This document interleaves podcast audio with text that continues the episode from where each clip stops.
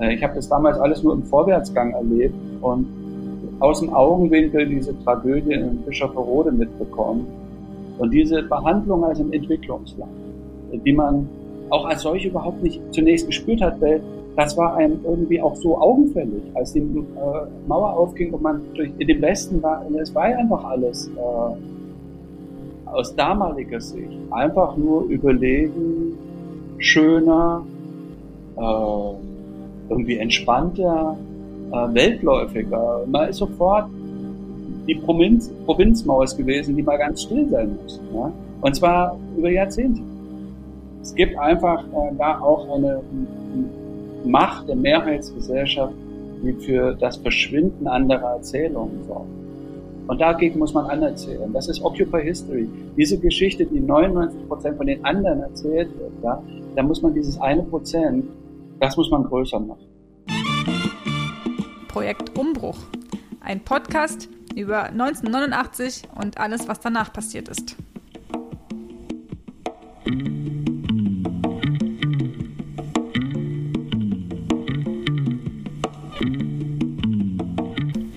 So, herzlich willkommen zu einer neuen Folge des Podcasts Projekt Umbruch. Ähm, ich bin heute hier mit René und äh, unserem Gast im Internet, äh, Thomas Oberender. Hallo. Hallo. Ähm, genau, Thomas Oberender ist seit 2012, korrigieren Sie mich, wenn ich falsch liege, äh, Intendant der Berliner Festspiele. Ähm, und ist mir vor allen Dingen bekannt geworden, dadurch, dass im Jahr 2019 dieses Haus, das ja im tiefen Westen der Stadt steht, äh, als Palast der Republik verkleidet wurde und zum Palast der Gegenerzählungen wurde. Und hat jetzt im letzten Jahr das Buch Empowerment Ost ähm, geschrieben und es wurde da verlegt im Tropenverlag. Und äh, das haben wir mit großer Freude gelesen, deswegen wollten wir Sie diesmal einladen. Äh, vielleicht noch ganz kurz, sozusagen zur zeitlichen Einordnung. Sie sind 1966 in Jena geboren, waren also zur Wende so 23 Jahre alt. Grob geschätzt. Ja, haut hin, ja. Ähm, Genau, jetzt äh, wollten wir eigentlich Daniel noch dazu bitten, der unser dritter Podcast-Host ist, aber der hat heute irgendwie Technikprobleme. Deswegen, äh, René, vielleicht magst du das übernehmen, den ersten Part. Ja, genau, nochmal Hallo von mir. Und ich freue mich auch sehr, heute das Interview zu haben mit Ihnen, Herr Oberender. Äh, genau, und wir hatten uns zu Beginn, wir haben so ein paar Sachen auch gelesen und das ähm, gab ein Interview auch sozusagen, äh, ja, auch mit Ihnen über so Ost-West-Perspektiven. Äh, oder wahrscheinlich haben Sie auch schon viel darüber gesprochen. Und wir wollten Sie irgendwie gleich zu Beginn, wollten wir Sie eigentlich fragen, was so die, vielleicht so die schlimmsten oder nervigsten Fragen sind, die so in Interviews kommen zu dieser Ost-West-Thematik, wo Sie das Gefühl haben, oh, das, das können Sie nicht mehr hören. Wieso fragt man das eigentlich immer noch? Was soll das? Ja, also ich, äh, der Klassiker ist die Frage, ob es denn jetzt nicht mal reicht. Äh, mhm, man hätte ja. doch äh, lange genug darüber gesprochen und müsste jetzt mal nach vorne schauen. Und es käme doch darauf an, dass wir uns alle jetzt äh, zusammenraufen und die Probleme angehen, statt immer nur über die Vergangenheit zu sprechen. Das kann ich nicht mehr gut hören. Ja, ja. Das, äh, also kann, kurz, ja. mh, nur zum Hintergrund, wir hatten ja dieses äh, Interview, ich glaube in Politik und Kultur hieß es, ne?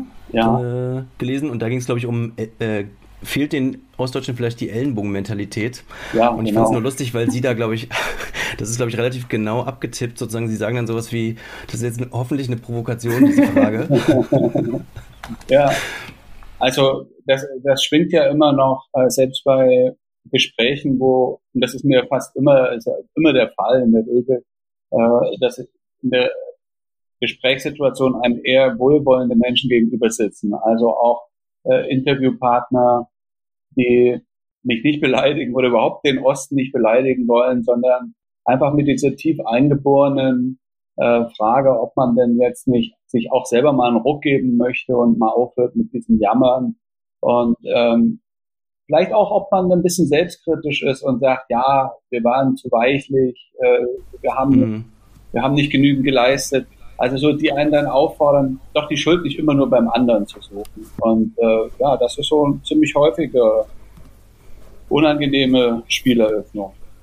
Mhm. Ja, ich hoffe, das war jetzt von uns nicht eine unangenehme Fehleröffnung. Wir wollten Sie kurz mit so einer Frage schon mal das abstecken. Dieses Ost-West-Thema, genau, würde sagen, ist aber einfach ja weiterhin irgendwie virulent und was, was irgendwie äh, uns umtreibt und ähm, Sie ja irgendwie auch umtreibt und äh, gleichzeitig sagen Sie, glaube ich, gleich am Anfang äh, vom Empowerment Ost, dass Sie eigentlich nie Ostdeutscher sein wollten. Und wir uns dann nochmal jetzt genau gefragt haben, ja, seit wann Müssen sie es denn aber sein oder wollen sie es irgendwie wieder sein? Was hat da, was ist da passiert? Ja, das liegt jetzt auch alles schon eine Weile zurück. Ich glaube, ähm, in der DDR, um mal ganz weit zurückzugehen, ähm, war ich ja jetzt kein glühender Anhänger oder Verfechter dieses Staates, sondern äh, ich fühle mich mehr oder weniger zu Hause in einem Land, von dem ich immer vorhatte, es zu verlassen, aber nicht durch Republikflucht, sondern irgendwie durch andere Zusammenhänge mich diesem eingesperrt sein und dieser Enge entziehen zu können. Das sind aber, glaube ich, auch irgendwie typische Teenager-Gefühle. Mhm. Ich würde das nicht nur, ich würde das jetzt nicht nur auf die DDR schieben, aber ähm, ich hatte schon das Gefühl, dass es eine Chance gibt, dass man da rauskommt ohne abhauen zu müssen und alles hinter sich zu lassen und von Freunden und Familie für immer Abschied zu nehmen. Das wollte ich auch nicht. Ich hatte das Gefühl, eine sehr gute Ausbildung zu kriegen. Also konnte das zwar mit nichts vergleichen, aber ähm, hatte schon das Gefühl, dass das Studium, was ich dann irgendwann ergreifen konnte, mir großen Spaß gemacht hat und genau das war, was ich äh, unbedingt machen wollte. Und ähm, ja, überhaupt, also ich ähm, ich habe ja jetzt nicht das Gefühl gehabt, dass das Leben mich ständig benachteiligt. So war es auch nicht. Ähm, ich, und die ganze Sozialisierung, all das, was mir in meinem Leben Spaß gemacht hat, kam zu 80 Prozent aus dem Westen. Also es war die Musik, es waren die Klamotten, äh, es war die Filme. Äh, ich hatte eine Freundin in Ungarn, also eine Ungarin, da bin ich dann immer hingetrennt und äh, habe mir Schallplatten von Pink Floyd gekauft.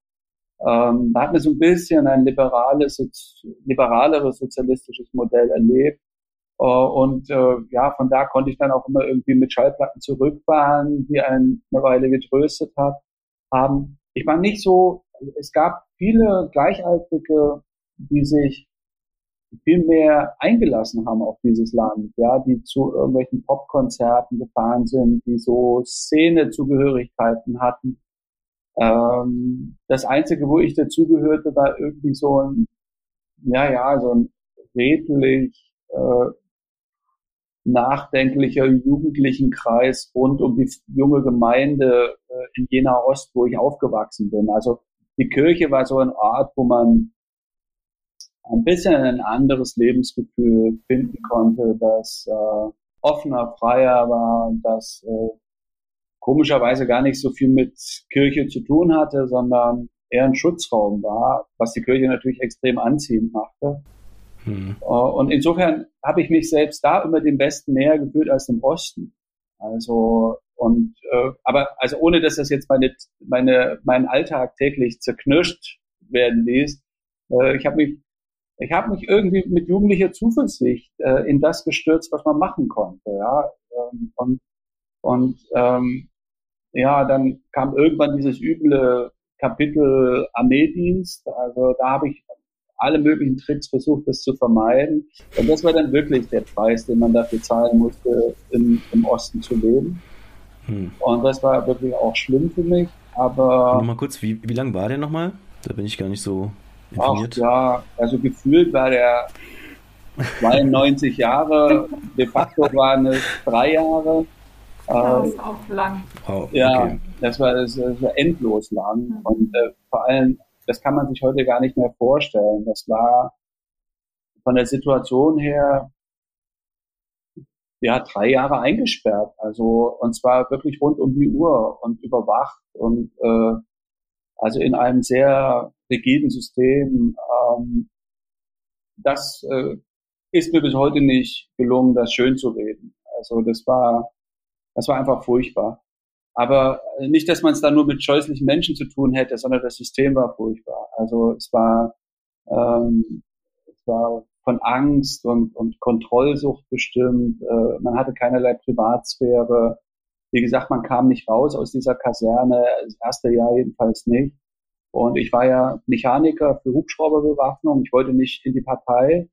Also, und, und hatte gleichzeitig mich eben äh, darauf versteift, Theaterwissenschaft studieren zu wollen, weil ich unbedingt ans Theater wollte. Und dann sagten alle, ja, das wird nie was. Also du kommst aus dem Maschinenbau, bist Schlosser und hast Abitur gemacht. Was willst du, wie willst du ans Theater kommen? Das ist sinnlos, ja. Also höchstens du gehst äh, in die Partei. Und äh, in die Partei wollte ich halt auf gar keinen Fall, denn meine Eltern waren in der Partei und äh, das war nur bedeutete nur Unglück. das habe ich immer deutlich gespürt.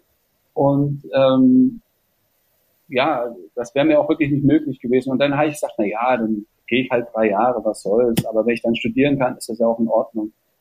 Und äh, da weiß man einfach überhaupt nicht, worauf man sich einlässt. Und äh, das war eine andere Armee als heute Armee. Also das ist eine Armee gewesen, die äh, auch wirklich Menschen zerstört hat. Und äh, also an der kann ich nicht viel Gutes finden im Rückblick. Und das musste man einfach nur durchstehen. Und mhm. äh, ich habe dann in der Zeit alles mögliche Verrückte gemacht. Ich habe angefangen, äh, mir Schreibmaschine beizubringen. War sehr lustig. Ich musste, um eine Schreibmaschine in diese Kaserne mitnehmen zu dürfen, das war aber auch mein Plan, äh, das war ja ein Vervielfältigungsgerät. Und da ich mit hochgeheimer Militärtechnologie zu tun hatte, also sprich mit Hubschraubern aus der Sowjetunion, ähm, musste ich dann immer einen extra Raum bekommen, wo diese Schreibmaschine eingeschlossen wird. Und dadurch hatte ich, obwohl ich der Bewohner eines Sechsmannzimmers war, tagsüber immer ein Einzelzimmer. Perfekt. Ja, das war sozusagen mein Überlebensort. Ja. Und weil Sie ja so, ich habe nur kurz überlegt, ob wir über diesen Audioschnipsel kurz auch sprechen können, den Sie ja vorgeschlagen hatten, nämlich David Bowie, weil Sie ja gerade einmal kurz erwähnt haben, dass Sie so viel Westmusik gehört haben. ähm, alle, glaube ich. Oh, ja, genau. Also mein Vater ja auch. Ich glaube alle Menschen, aber ich finde das trotzdem ganz interessant, weil Sie in dem Buch ja auch ein bisschen beschreiben, dass Sie im Prinzip in so einer Art, naja, ich will es jetzt nicht innere Migration, aber sozusagen so irgendwie so eine Art, also schon immer in einem anderen Land gelebt haben oder so haben Sie es ja beschrieben irgendwie. Ja. Äh, und was, was löst dann so jemand wie David Bowie beim aus, wo sie ja auch beim Konzert waren oder das Konzert gesehen haben, glaube ich? Und warum genau dieser Audioschnipsel?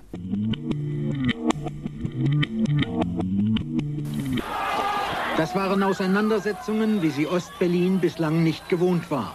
Polizei ging mit Schlagstöcken gegen tausende Jugendliche vor, die in Sprechchören den Abriss der Mauer forderten. Vor der Sowjetbotschaft riefen sie Gorbatschow, Gorbatschow und stimmten ironisch die Internationale an, denn die erkämpft das Menschenrecht. Dabei hatte alles ganz friedlich, ja harmlos begonnen. Hunderte von Jugendlichen waren zum Brandenburger Tor gezogen, um ein paar Fetzen von der heißen Musik zu hören, die nicht nur der Wind von der anderen Seite herüberwehte. Denn drüben vor dem Reichstag, nur wenige hundert Meter entfernt, gastierten drei Abende lang die großen Stars der Rockmusik die per Westsender längst ihre Fans in der DDR gesammelt haben. Den Auftakt machte David Bowie Samstagabend. Im Nachhinein mag man sich fragen, ob es klug war, den Originalton von Westveranstaltungen in voller Stärke nach Ostberlin abzustrahlen. Doch ist die Musik für das, was sich unter den Linden dann zusammenbraute, schwerlich verantwortlich zu machen.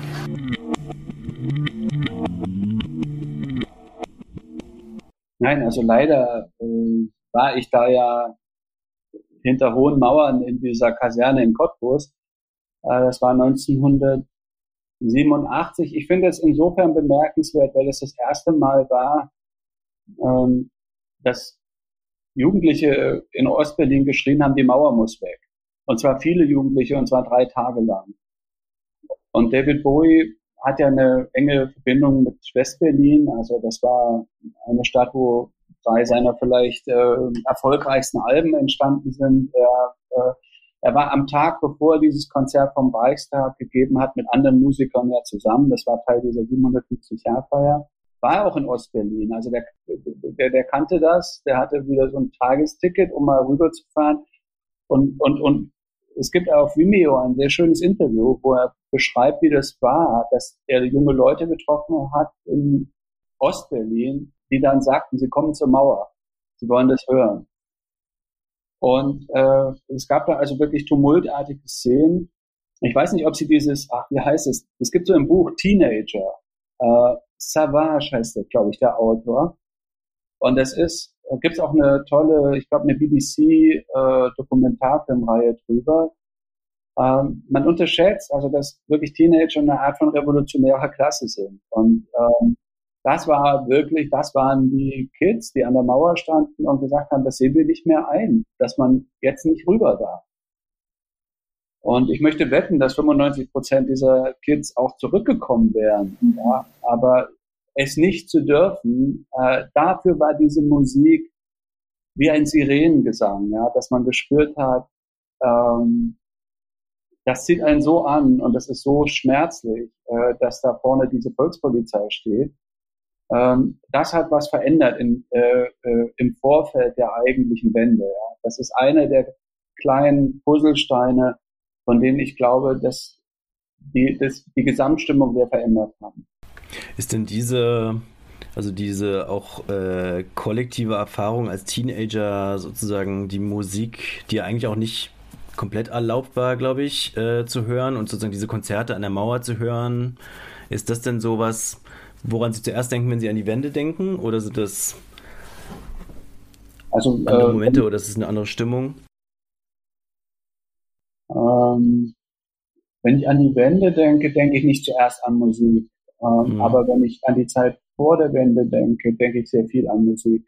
Also, weil das ist ja auch, ähm, egal ob ich in Polen war oder wo ich andere Leute getroffen habe, äh, man hat ungefähr die gleiche Musik gehört und die war international. Also die kam fast nie aus dem Ostblock selber. Mhm. Ich will gar nicht sagen, dass das keine gute Musik war, aber mhm. sie war einfach so unmöglich zu hören. Äh, ich habe auch nie Gundermann gehört. Ich habe jetzt diesen Film vor drei, vier Jahren gesehen. Ich war total berührt, weil ich in der DDR alles verpasst habe. Mhm. Aber ich wäre nicht im Traum auf die Idee gekommen, mir Musik von diesem Baggerfahrer anzuhören. Das war nicht meine Welt.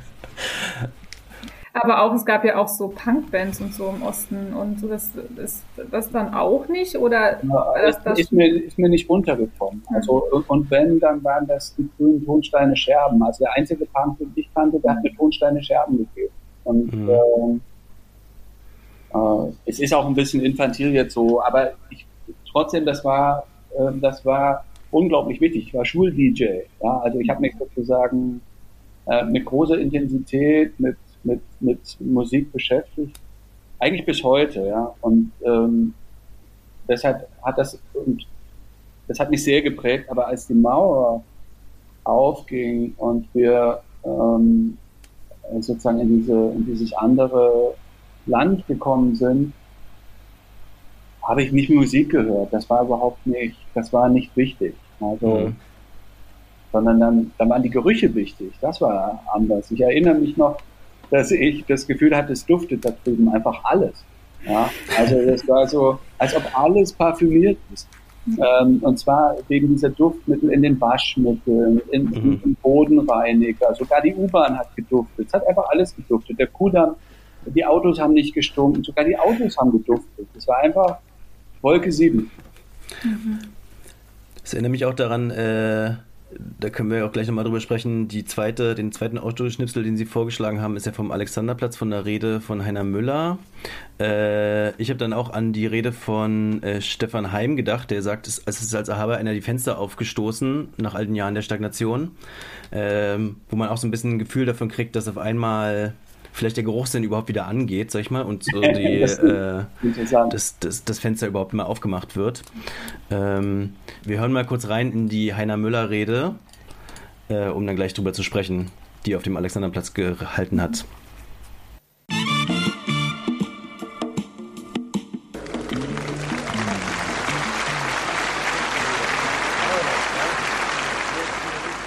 Vierzig Jahre ohne eigene Interessenvertretung sind genug. Wir dürfen uns nicht mehr organisieren lassen, auch nicht von neuen Männern und Frauen.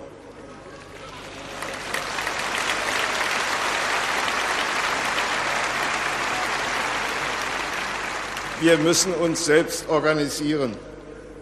Die nächsten Jahre werden für uns kein Zuckerschlecken. Die Daumenschrauben sollen angezogen werden. Die Preise werden steigen, die Löhne kaum. Wenn Subventionen wegfallen, trifft das vor allem uns. Der Staat fordert Leistung. Bald wird er mit Entlassung drohen. Wir sollen die Karre aus dem Dreck ziehen. Wenn der, wenn der Lebensstandard für die meisten von uns nicht erheblich sinken soll, brauchen wir eigene Interessenvertretungen. Gründet, gründet unabhängige Gewerkschaften. Äh, darf ich noch einen persönlichen Satz sagen? Wenn in der nächsten Woche die Regierung zurücktreten sollte, darf auf Demonstrationen getanzt werden.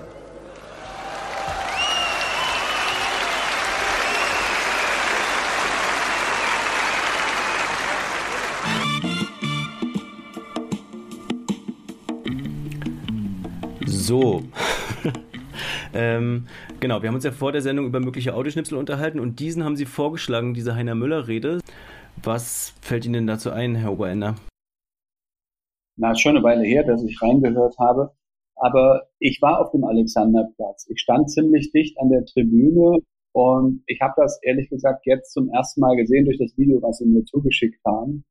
Äh, sehr präsent ist mir einfach der Schock, dass Heiner Müller, der Gott meiner Jugend, äh, dem man jede, jedes Wort von den Lippen abgelesen hat, ähm, und der im Grunde das größte Loch in der Mauer war, das es gab. Ja, also durch Heiner Müller kam so viel Welt, Literatur, übrigens auch aus Osteuropa, aber alles Dinge, die in der DDR ein bisschen marginalisiert und, und äh, zum Teil auch schwer zugänglich waren. Das, äh, das hat er äh, zugänglich gemacht und ähm, ich habe ihm als junger Mensch unglaublich viel verdankt. Also einfach als äh, Literaturhinweis, als jemand, der auch so ein bisschen einem aus dem eigenen sentimentalen Geschmack erlöst hat, der, äh, der eine Figur war, es war eine Ikone. Ja, man hat sich, man hat sich einfach dran, der hatte Humor, der hat tolle Interviews gegeben.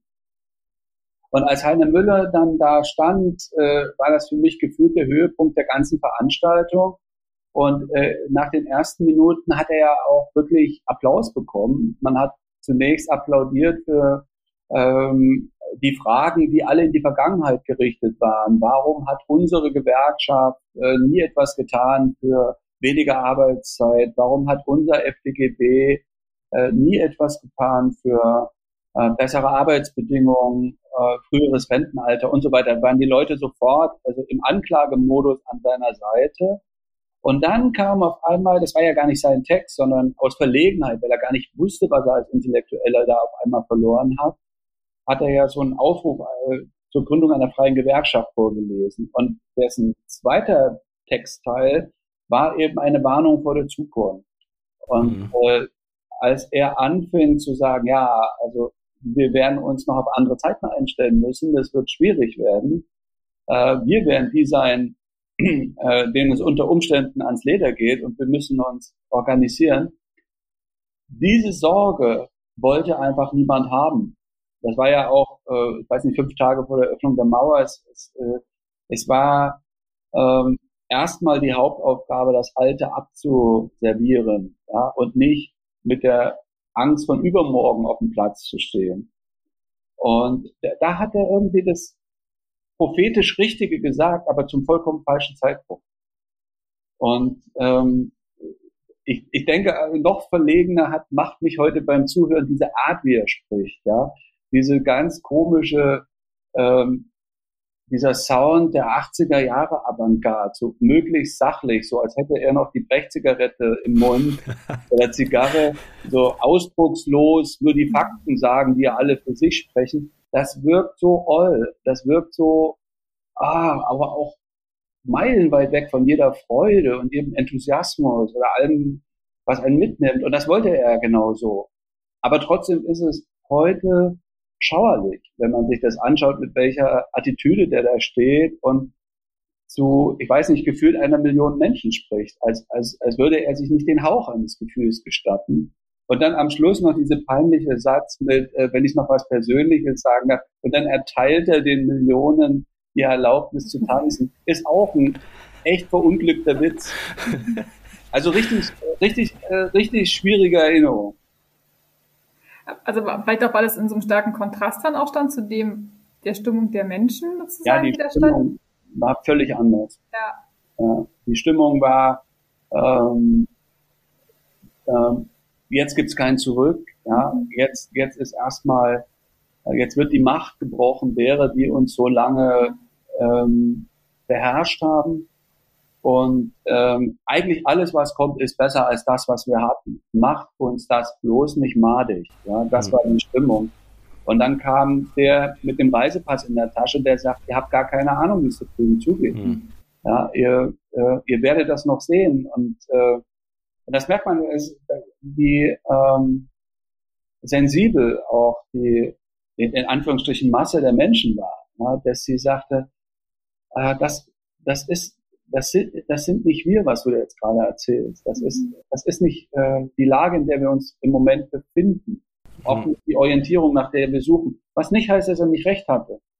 Ja, aber das heißt ja, ja, dass im November 89 sich noch niemand vorstellen könnte, dass eine, so eine Rede vielleicht im Juli 1990 tatsächlich sehr angebracht gewesen wäre. Also oder nach der Währungsreform, denke ich, hätten vielleicht ein paar mehr diese Gefahr gesehen oder dann in den Jahren danach? Also vielleicht können wir da ein bisschen drüber sprechen, sozusagen, was, was ist von diesem vielleicht progressiven Erbe von 89, 90 übrig geblieben und ähm, wann kam die große Ernüchterung? Ich glaube, nach äh, Bischofferode ja, hätte es Applaus für die Rede gegeben, für die genau gleiche Rede.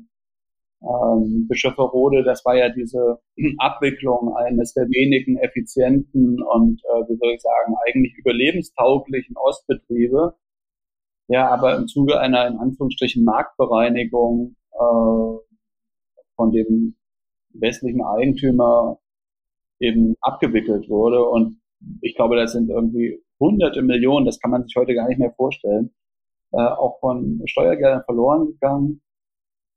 Und äh, die, ich glaube, diese Bischofferode Bergbaukumpel sind damals nach Berlin gelaufen. Die sind, glaube ich, sogar bis zum Papst gegangen um ihren Betrieb zu retten. Und das ist so ein Moment, wo ich denke, wenn da die Bürgerbewegung, es denkt nicht nur ich, also auch Klaus Wolfram, andere Leute haben darüber gesprochen und öffentlich nachgedacht. Das war so der letzte Moment, wo die Bürgerbewegung, die die Wende gemacht hat, eigentlich aufgefordert gewesen wäre, nochmal an diesen Kämpfen teilzunehmen. Ja? Und dadurch, dass eigentlich der Westen das jetzt für ein Problem hielt, ja, was zwar schmerzlich, aber auch nicht anders zu lösen ist. Und äh, im Osten eigentlich keiner die Power hatte, das Blatt zu wenden und die Leute auch keine große Stimme hatten. Äh, da ging wirklich so, eine, so, ein, so ein Riss durch die Gesellschaft. Mhm. Das war für mich auch das Ende der Bürgerbewegung. Auch damals schon, oder also sozusagen in der Reflexion da auch damals, oder gab es für Sie ganz persönlich so einen Moment, sozusagen also, eine Enttäuschung oder wo dann sich das einfach genau so ein anderes Gefühl einstellte als noch so auf dem Alexanderplatz auf der Demo? Für mich persönlich, äh, mir, war, mir war das leider sehr fern damals. Mhm. Ja. Ich war hier in Berlin, ich hatte eine Wohnung besetzt, ich, äh, ich habe ich hab damals zwei Studien gleichzeitig studiert, also das eine an der Humboldt-Uni, das andere an der äh, Hochschule der Künste hieß es damals noch in Westberlin. Da sollte Heiner Müller Professor werden. Ähm, und ähm, ich war mit ganz anderen Dingen beschäftigt. Also ähm, ich habe eigentlich diese Zeit damals als ein kontinuierliches inneres Erblühen erlebt. Ja. Mhm. Mir hat niemand was weggenommen. Äh, ich äh, ich habe mich gewundert, dass ich in meine besetzte Wohnung Irgendwann rückten die Baukolonnen an und dann waren echt noch nicht mal mehr die Lichtschalter aus dem Osten, da war einfach gar nichts mehr. Also so wie in ganz Ostberlin, ab einem bestimmten Zeitpunkt kein Verkehrsschild, kein, einfach nichts, also kein Straßenschild, kein, keine Hausfarbe, äh, äh, kein äh, Fußbodenbelag, nichts war mehr aus dem Osten. Ja, kein Fenster, keine Tür. Und diese ähm, sozusagen, aber das alles hat man eigentlich, oder habe auch ich damals, war es eine mühsame, ja, also äh, Baumaßnahme erlebt oder so, aber ich habe das nicht als die große Abschaffung von Geschichte oder von, die es aber war. Ja. Äh, ich habe das damals alles nur im Vorwärtsgang erlebt und aus dem Augenwinkel diese Tragödie in Bischofferode mitbekommen. Und es gab ja viele, sehr, sehr viele solche Tragödien, auch in meiner eigenen Familie. Also äh, ich wollte gerade fragen, hm, weil Bischofferode war ja auch in Thüringen und es war ja, ich habe nochmal kurz nachgeguckt, 93, glaube ich, äh, mhm. die Abwicklung dann. Äh, und Sie sind ja aus Thüringen weggezogen. Ich weiß gar nicht, wann genau, schon vorher? Ich war eigentlich äh, ja ab 85 weg aus Thüringen. Okay. Und, das heißt, ähm, hm. ab 88 in Berlin. Genau. Ja, nein, äh, ich beziehe mich hier eher auf äh, meinen Schwiegervater, der das war ja damals so, dass äh, der hat eine ABM-Maßnahme gemacht, Arbeitsbeschaffungsmaßnahme mhm. heißt es, glaube ich, oder? Ja, ja. Mhm. Und ähm, das hat ja damals Millionen Menschen irgendwie zu einer Pseudo-Beschäftigung ähm, zur Verfügung gestellt. Also man brauchte Ostdeutschland als Produ äh, Produktionszusammenhang äh, nicht mehr, aber als also man, man wollte natürlich jetzt auch nicht diese Leute da alle depressiv werden lassen und hat das so, wie man Großbetriebe im Westen abwickelt, mit so Abfederungsplänen gemacht. Ja, also die dann so Weiterbeschäftigung zum Teil ermöglicht haben, aber eigentlich an dem Schicksal nichts geändert haben. Und das war ja gleichzeitig die Zeit, als es mit diesen Neonazis so losging oder immer stärker wurde, wo eine ganze Generation von Autoritäten ausfiel. Also die eigenen Eltern, äh, die überall überfordert waren. Entweder meine Eltern haben damals äh, sich freiberuflich neu aufgestellt, riesige Kredite aufgenommen, alle hatten Angst, haben geschuftet. Es ging aber auch vorwärts, ja, man hat ja auch Geld verdient.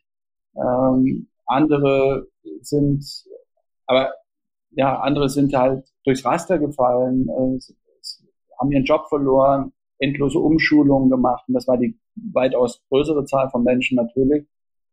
Und, ähm, und das betraf auch die Schulen. Also Leute, die in Ostdeutschland Lehrer geworden sind, ähm, deren ganzes Weltbild rutschte natürlich auch auf einmal weg. Äh, waren selber dann ähm, Arbeitskräfte zweiter Klasse, also die sich fragen mussten, ob sie in dem neuen System überhaupt noch qualifiziert genug sind und so weiter. Und all das, wenn man in der Zeit noch jünger war als ich, also vielleicht noch mal zehn Jahre jünger, glaube, glaube ich, war das schwer. Also dann, dann haben die also dann haben einfach auch Vorbildfunktionen, Familienstrukturen, all das war weg. Und das hat sich dann so oder so ausgedrückt. Ne? Also manche sind Nazis geworden, manche sind Linke geworden, die meisten sind irgendwie weggegangen. Hm. In Westen.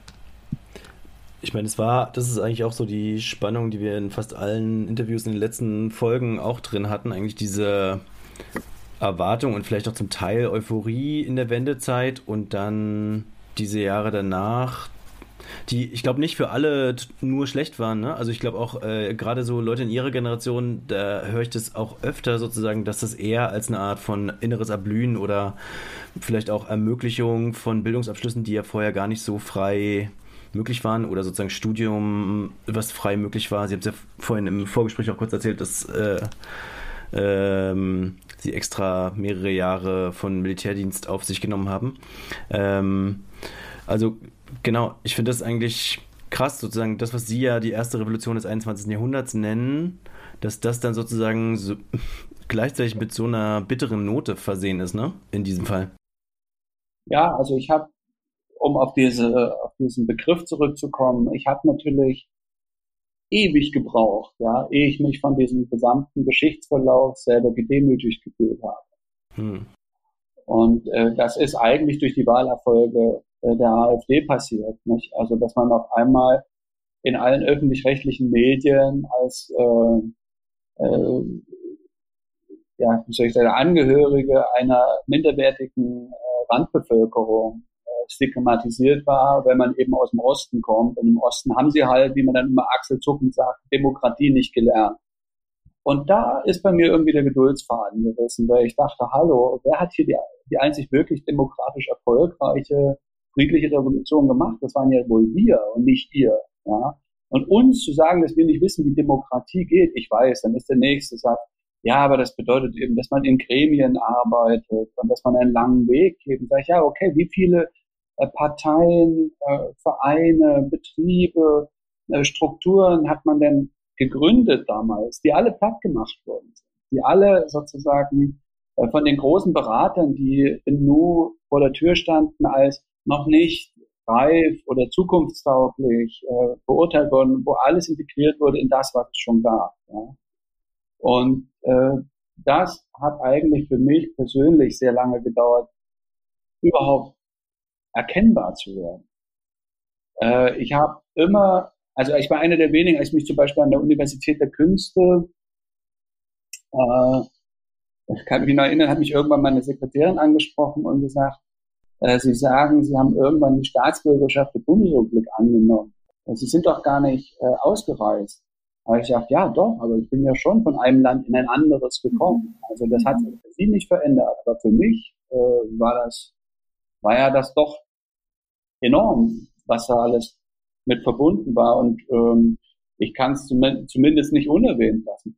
Und diese, diese ganze Mentalität, die einfach 20 Jahre lang einem immer gepredigt hat, seid geduldig, äh, ihr habt's halt nicht so äh, gut gehabt wie wir äh, nach dem Krieg. Ja, ihr seid nicht in Freiheit aufgewachsen, aber jetzt seid ihr da.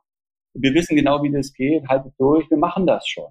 Ja, und diese Behandlung als ein Entwicklungsland, die man auch als solche überhaupt nicht zunächst gespürt hat, weil das war einem irgendwie auch so augenfällig, als die äh, Mauer aufging und man durch in dem Westen war, es war ja einfach alles äh, aus damaliger Sicht einfach nur überlegen, schöner, äh, irgendwie entspannter, äh, weltläufiger. Man ist sofort die Provinz, Provinzmaus gewesen, die mal ganz still sein muss. Ja? Und zwar über Jahrzehnte.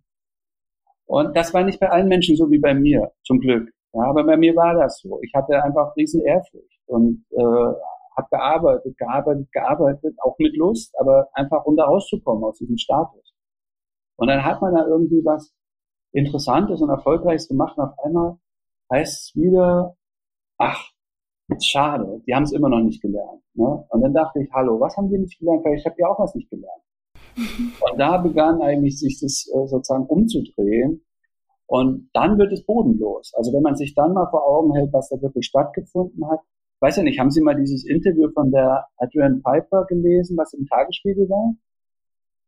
Das ist ganz, hm. ja, das ist ganz auffällig. Dass, äh, diese Sicht haben wirklich Leute, die von außen nach Deutschland kommen, in Deutschland leben und sagen, ach du meine Güte, äh, viele von denen leben ja auch in Ostberlin, ja, und kriegen dann äh, so ein Bild mit einer ostdeutschen Vergangenheit, die für sie sehr spannend ist. Also mhm. auch mit, oft mit persönlich freundlichen Erfahrungen verbunden. Also nicht nur die Nazis, die es auch gibt. Es ist nicht immer spannend, äh, mit Ostdeutschen zu tun zu haben.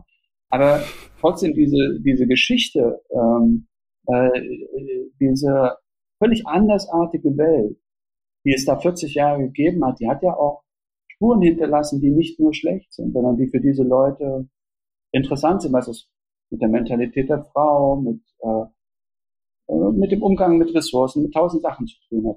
Und die sehen das viel deutlicher als wir Eingeborenen. Ja, Im Hintergrund kurz, Adrian Piper ist ja US-Amerikanerin, ne? Äh, ja. Nur für die, die es jetzt nicht äh, auf dem Schirm haben und Konzeptkünstlerin und Philosophin. Und die hat im Tagesspiegel so ein Interview was ich auch schon also rhetorisch sehr, sehr stark fand, geführt, wo ich mir aber auch kurz dachte, das hätte vielleicht ein ostdeutscher, weiß nicht, Intellektueller oder so gar nicht so geführt mit dem Wurf. So, also ich glaube, dass, dass sich äh, Ostdeutsche vielleicht viel zu viel... Von einem Ostdeutschen gar keiner mehr hören wollen. Ja. Genau. Ich glaube auch, also dass sich Ostdeutsche fast schon schämen und dass dann so eine Außenperspektive manchmal fast schon produktiv ist, äh, weil man dann total dankbar ist, dass mal jemand sagt, für einen sozusagen, weil man sich gar nicht getraut hätte. Also dieses Buch äh, Empowerment Ost, das ist ja in Athen entstanden. Ja? äh, weil ich äh, von äh, einer Freundin, einer Aktivistin, einer Künstlerin äh, zu so einer autonomen Akademie in Athen eingeladen wurde, um über die Wiedervereinigung zu sprechen. Und da habe ich gemerkt, dass sie davon überhaupt keinen Schimmer haben. Mhm. Äh, in 92 Prozent aller Länder dieser Erde gibt es einfach die, ein Bild von Deutschland, das ist Westdeutschland. Für die ist Deutschland ähm, Schäuble. Dass Schäuble auch die deutsche Wiedervereinigung mitgeprägt hat, der gleiche Schäuble die Treuhand äh, äh, sozusagen miterfunden hat, äh, der jetzt die Troika repräsentiert und das gleiche Furchtbare nochmal tut. Ja? Ähm, mit, ohne jedes Gefühl für diese Demütigung und für, für das, was da auch äh, für immer verloren geht durch so eine Politik, das war für die äh, unvorstellbar. Die haben, die haben das gar nicht glauben können, dass es sowas in der DDR gab. Äh, also auch eine Erfahrung, eine ganz andere deutsche Erfahrung in Ostdeutschland mit Westdeutschland und dass dieses Westdeutschland nicht unbedingt das ganze Deutschland. Und ja. äh, das geht Ihnen natürlich in New York genauso. Es gibt, äh, äh, äh es gibt einfach äh, da auch eine Macht der Mehrheitsgesellschaft, die für das Verschwinden anderer Erzählungen sorgt. Und dagegen muss man anerzählen. Das ist Occupy History. Diese Geschichte, die 99 Prozent von den anderen erzählt wird, ja, da muss man dieses eine Prozent, das muss man größer machen. Und dann auch mit eben auch neuen Wörtern auch irgendwie füllen. Ne? Das fand ich jetzt auch in dem, in dem Buch auch nochmal wirklich irgendwie spannend zu merken, wie selbstverständlich ich auch eben zum Beispiel Mauerfall benutze und dann auch dachte, ja stimmt, die ist ja nicht einfach umgefallen, weil sie irgendwie, irgendwie der morsch war oder so, der Wind zu stark. Ähm, und äh, genau, das äh, war für mich auch irgendwie noch total erhellend. Wir haben jetzt hier im Rahmen des Podcasts auch immer schon viel über den Begriff Wende auch diskutiert. Ist das eigentlich ein gutes Wort für diese Zeit oder nicht? Oder auch Wiedervereinigung, was impliziert das eigentlich? Ähm, und genau, fand das wirklich auch nochmal spannend, da auch ihre Überlegungen zu lesen zu vielen anderen Begriffen und wie kann man das dann eben auch wirklich in Worten in, oder auch passende Worte finden für diese Prozesse. Ja, das ist eine große Herausforderung, weil ja. wir eigentlich nur in Worten denken können. Ne? Ja. Und äh, so wie sozusagen, äh, wer die Macht hat über diese ähm, Bausteine in unserem Hirn, ja, mit denen wir uns die Welt erklären, äh, der beherrscht uns. Das muss deshalb äh, Occupy History heißt eigentlich ähm, so ein Reset machen in der mhm. Software, mit der wir gesteuert sind, also von uns selbst, aus uns selbst heraus, weil wir das gar nicht gemerkt haben, wie das aufgespielt wurde, wie das sozusagen zu unserem eigenen Trauma wurde. Ja. Mhm. Und deshalb, ähm, äh, ich sage das immer, als jemand, dem sehr, sehr gut geht. Ja, das will ich auch sagen. Ich bin kein Opfer. Ich war in der DDR kein Opfer. Ich bin jetzt kein Opfer. Ich bin jemand, der äh, irgendwo schmerzempfindlich ist und der auch Freude sucht oder äh, Entfaltung, all das, was, was man als Mensch eben erleben dürfen sollte. Ja. Und das ähm, das hat mich sensibel gemacht, wo das halt verletzt wird. Und das wird sehr mhm. oft durch Sprache verletzt. Ich finde immer, oder merke auch, dass es ein schwieriger Spagat ist, dann genau so eine Offenheit zu haben, äh, sich loszulösen von Kategorien und Begrifflichkeiten und gleichzeitig dann eben auch mal auszusprechen, zu sagen, ja, ich sehe mich als äh, Ostdeutsche oder Ostdeutscher, was ja auch ein so ein Begriff ist, wo ich denke, äh, den würde ich am liebsten sofort wieder negieren im zweiten Moment, weil ich denke, naja, wie, wie kann ich das als Gruppe denken? Äh, es, es geht ja irgendwie gar nicht und letztlich ist es irgendwie wichtig. Und ähm, genau, wollte Sie da auch gerne nochmal fragen, wie, wie Sie damit irgendwie umgehen oder auch vielleicht nochmal zurück zu dieser Eingangsfrage zu sagen, ja, ich wollte nie Ostdeutscher sein, jetzt bin ich es aber irgendwie doch notgedrungen und genau, und sich gleichzeitig zu lösen, auch von solchen starren Kategorien. Naja, wenn man so möchte, ist man trotz angestachelt, äh, angestachelt worden, nicht in der, in der, ja. in der zuletzt äh, geführten Debatten. Ich, ja. äh, ähm, ich, ich empfinde es auch als sozusagen eine Pflicht. Ich habe ich hab, äh, im Moment eine wichtige Arbeit, die ich in Berlin machen kann. Ja, ich möchte das benutzen, um ein, ja, einen anderen Ton mitzubefördern in der Art, wie wir uns selber betrachten. Ich möchte ähm, es als ein Werkzeug nutzen, um diese Normalität in Anführungsstrichen äh, mhm. Striche zu setzen. Das tun ja übrigens viele, ja. Also das ist, ja. die Ostdeutschen stehen da jetzt mit ihrem Problem in super Gesellschaft, mit anderen, mit migrantischen, äh, mit People of Color, mit, mit ganz vielen Leuten, die irgendwie merken, dass diese Mehrheitsgesellschaft irgendwo auch eine Form von Gewalt darstellt an sehr vielen Punkten. Und äh, das ist uns im Moment eben, davon bin ich fest überzeugt, allen sehr gut tun würde, wenn wir mit der Demütigung aufhören und mal versuchen, die Potenziale zu heben. Ja, und mhm. auch Brücken. Das war ja so ein Versuch von mir zu sagen, okay, das war die erste Revolution äh, des 21. Jahrhunderts, weil sie hatte kein Programm, sie hatte keine, äh, also was man immer früher so sagte, äh, führende Klasse oder äh, ke keine Partei, äh, die das organisiert, sondern äh, die hat eigentlich eine riesige gesamtgesellschaftliche Debatte in Gang gesetzt, äh, wie Gesellschaft sein soll. Und dieses Gespräch war die Revolution. Also alles zu verhandeln, äh, was eben mit dem äh, arabischen Frühling relativ ähnlich war und auch die großen Kräfte, die jetzt sozusagen im Zeichen des Klimawandels ähm, große gesellschaftlichen Veränderungen auch bewirken, sind auch keine Parteien. Ja, so sehr man die Grünen mag, aber das haben sie eben nicht geschafft, sondern das waren wieder die Teenager ähm, zum Beispiel. Und ähm, und darauf zu achten, deshalb wollte die DDR in ihrem Verfassungsentwurf, dass Bewegungen genauso wie Parteien äh, regierungsbeteiligt werden können. Ähm, das sind ja alles abgeschmetterte, ähm, wie soll ich sagen, Versatzstücke eines Erbes, von dem wir sagen können, das kann man nicht zurückholen, das ist auch irgendwie vorbei und das, äh, das ist, äh, das ist okay. Nur lasse ich mir nicht erzählen, ähm, dass wir sozusagen ein Volk von gebückten Menschen waren, äh, die nicht kreativ und freudlos ähm, aus diesem Land hervorgegangen sind.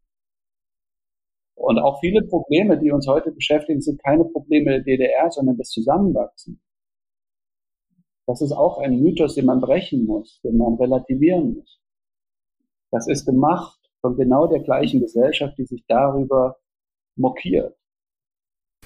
Ich finde übrigens auch für jemanden, der kein Teenager mehr ist, äh, haben sie einen sehr großen äh, Support für Teenager und junge Leute in Bewegung. Das wollte ich Ihnen nochmal sagen. Also es ist jetzt gar nicht so negativ gemeint, wie es vielleicht klang, aber sozusagen die Hoffnung zu haben noch, dass mit so den aktuellen Bewegungen äh, auch etwas Gutes einhergeht. Äh, ich finde, manchmal tendieren ja dann äh, Intellektuelle, die schon sozusagen alles gesehen haben, so nach dem Motto dazu, ja, das wird jetzt auch nicht mehr besser und so, äh, so eine Attitüde zu haben. Aber es fand ich sehr schön, dass sie da noch versuchen, den Impuls zu geben, dass das äh, sozusagen auch neue Kämpfe sind, die neue Bewegungen hervorbringen können. Ja, danke, dass Sie fragen. Entschuldigung, es war jetzt wirklich eher als Lob gemeint. Äh, sollte auch so ja. rüberkommen im besten Fall. Ist schon, ist schon. Äh, es ist auch, man muss immer so aufpassen, dass man nicht so romantisch und irgendwie ein bisschen ja. einfältig wirkt, wenn man so spricht.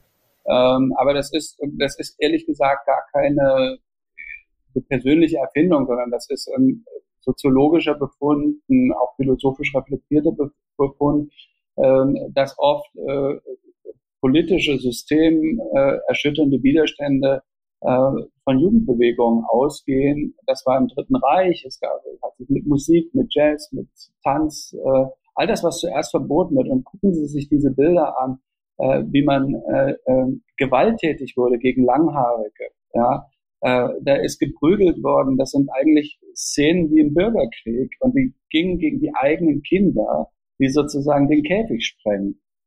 Und ähm, ja, das gibt's schon in Ibsens Stücken. Ja?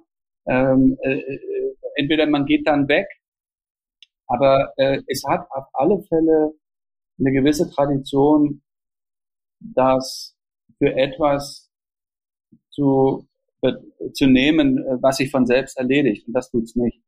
Dann äh, würde ich doch noch kurz einmal äh, Sie zu Ihrer Rolle als Ostdeutscher im Kulturbetrieb fragen. Also wie war es eigentlich als Ostdeutscher dann, diesen Weg zu gehen im westdeutschen Kulturbetrieb oder vielleicht auch im europäischen Kulturbetrieb ja auch? Sie, ähm, äh, haben Sie das da irgendwie schon reflektiert, diese Rolle als Ostdeutscher, oder haben Sie sozusagen erstmal versucht, das sozusagen komplett unerwähnt zu lassen, diese Konfliktlinie? Also äh, ich habe Erfahrungen gemacht mit anderen Künstlern oder überhaupt mit Künstlern und Künstlerinnen, die sich sehr davor gehütet haben, als Ostdeutsch äh, im Kunstmarkt äh, gelabelt zu werden. Äh, weil das lange bedeutete, dass man keine internationale Relevanz äh, entwickeln kann. Hm. Das ist auch nur haltbar. Ja? Also wir, wir wissen, dass es solche Karrieren gab.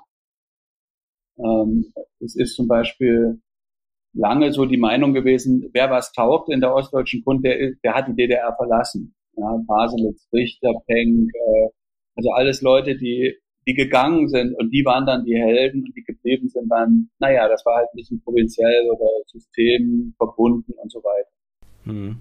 Ähm, das hat mich selber nicht betroffen, ehrlich gesagt. Ja, ähm, äh, ich habe später dann entdeckt, dass es immer sehr persönlich ist. Ich bin in Anführungsstrichen systemisch nicht benachteiligt worden als Ostdeutscher, weder international, also in Österreich hat es überhaupt keine Rolle gespielt, in der Schweiz hat es überhaupt keine Rolle gespielt. Im Gegenteil, es war eher interessant, ja. Ich habe mhm. die Schweiz immer als eine DDR für Reiche erlebt, also genauso äh, Demokratie in Hinterzimmern und äh, also es ist auch eine Art von Sittenwirtschaft. Ähm, aber deshalb fühlen sich übrigens viele Ostdeutsche in der Schweiz so wohl und wollen da unbedingt hin. Manche bleiben da auch. Und ähm, die, die, die, die eigentliche Problematik war schon hier in Deutschland. Also, dass man dann an Leute kommt, die so ein bisschen, ja, du sprichst ja Englisch und die loben einen dann. Äh, am Theater ist mir das so gegangen. Mein äh, damaliger Chef, der fand das immer naja, der hat dann immer gesagt, kannst ja nicht wissen, du kommst aus dem Osten. Stimmt übrigens auch, ja. Also manche Dinge kann man nicht wissen, aber ich wusste mhm. da viele andere. Und ähm, er wusste von Osten eigentlich gar nichts. Und diese, ähm, diese Asymmetrie, ähm, die, die, die blieb aber punktuell und sehr vom Charakter einzelner Menschen abhängig. Ich bin niemals irgendwo bei Leuten, die wirklich interessant sind, da an Grenzen gestoßen wegen meiner Herkunft. Eher im Gegenteil, muss ich ehrlich sagen. Also mhm.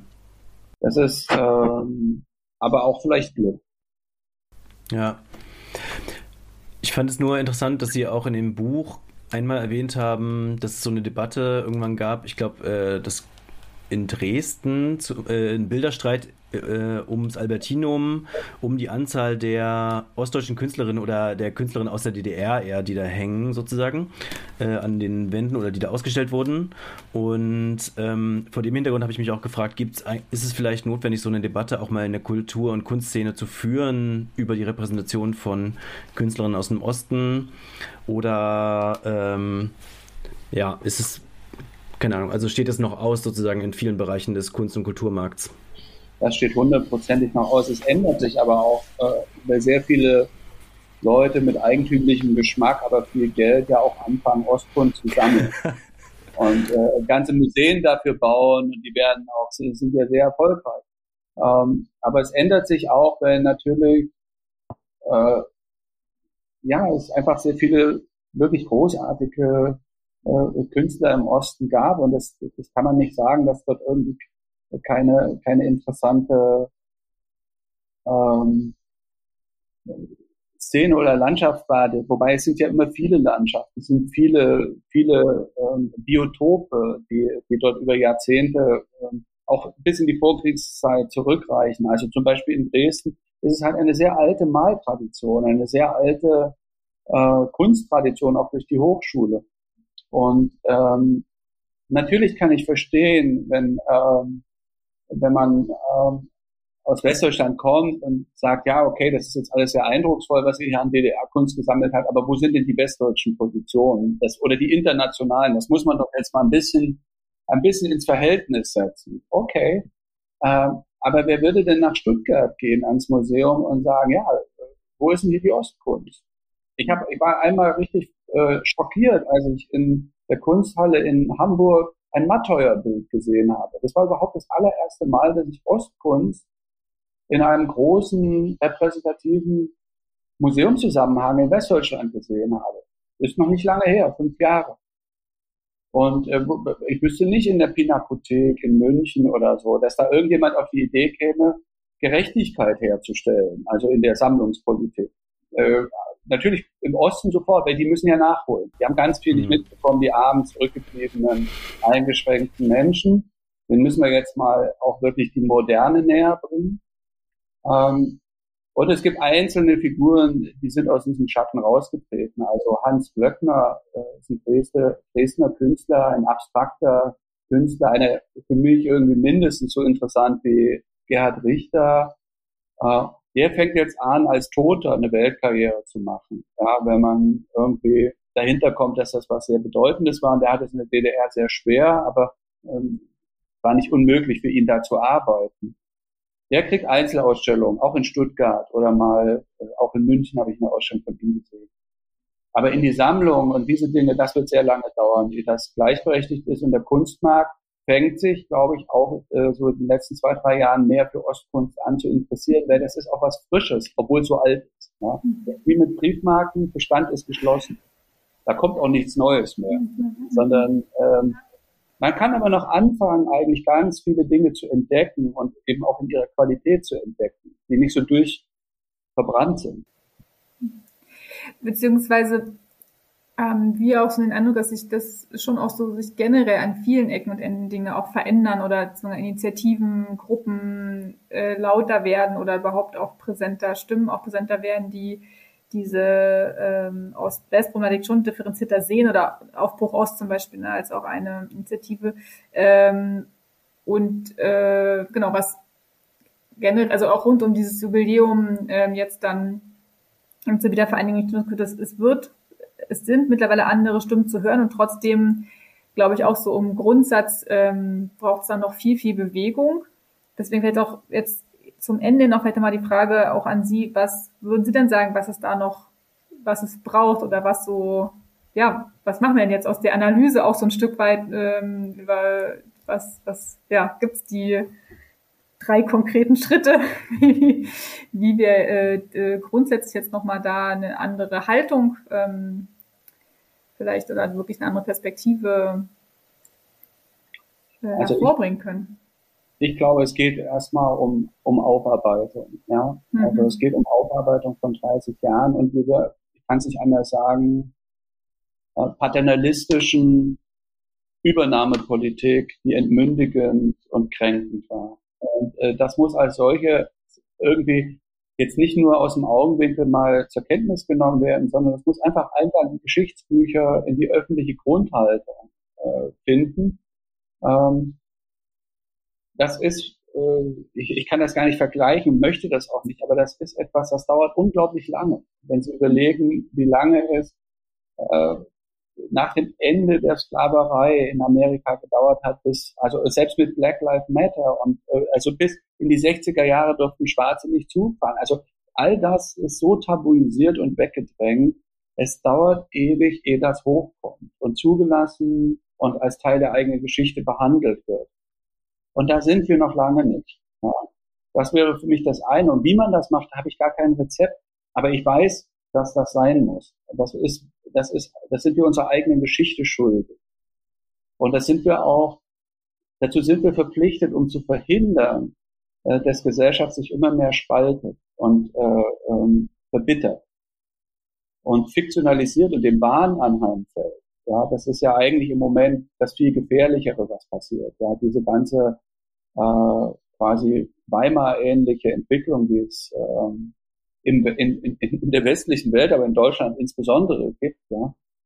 Aber es ist ein anderes Thema. Ich glaube, was dazu zählt, ist, ähm, man muss es wirklich zum Teil politisch durchkämpfen. Ich finde, Quoten sind wichtig. Also es kann nicht immer noch ein, ein Land unter Verwaltung sein, die neuen Länder. Also wenn Sie sich die Quoten anschauen ähm, in den Leitungsebenen und so weiter, das das hört nicht auf, weil diese Netzwerke ziehen die nächsten Netzwerke hinterher und so weiter. Also das ist, da muss man politisch etwas tun. Äh, das andere ist äh, sozusagen ein, ein, eine Änderung der Erinnerungskultur, das nicht bedeutet, dass wir ähm, sozusagen die Opfer vergessen, das meine ich nicht. Aber wir müssen aufhören, diese Opferschema, äh, Opfer-Täter-Schematik endlos zu reproduzieren. Und wir brauchen sozusagen auch Erinnerungsorte für das, was gelungen ist, für das, was Menschen an Stärke und Kreativität und Erfolgen äh, erlebt haben. Ja? Und äh, sozusagen was nicht Herablassen und Bedauern mit den, mit den armen Inhaftierten bewirkt, sondern wo man mal hinhört, was diese Leute auch für Kämpfe, aber auch für Freude gefunden haben. Also das ist, äh, das ist, glaube ich, was Wichtiges. Ähm, dann, dann denke ich, ähm, alles, was ähm, Verbindung schafft über die Zeit. Ich weiß auch nicht wie, aber äh, ich denke, dass es ähm, wichtig ist, bestimmte, das ganze DDR äh, Musikkomponistenerbe ist tot. Also ich, veranstalte ja hier in Berlin äh, einige Musikfestivals. Es ist undenkbar und ich glaube seit 25 Jahren nicht passiert, dass irgendein Komponist aus der DDR mal aufgeführt wurde.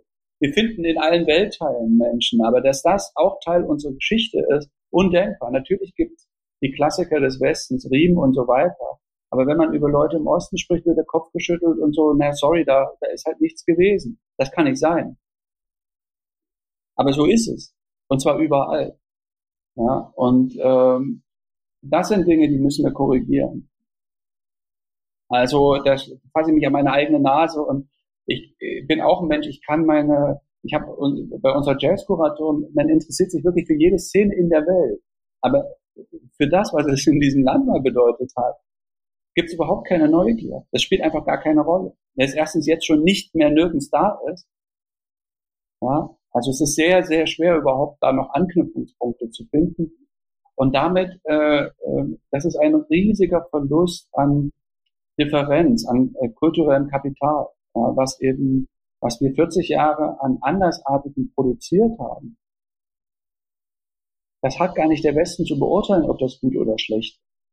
Das geht die einfach nichts an, sondern das ist Teil einer, eines gemeinsamen Erbe, ähm, Topfes an, an, an, an äh, kulturellen Emanationen, der, der sozusagen irgendwo anteilig gefüllt bleiben muss. Also so, und diese, also das sind kleine Dinge.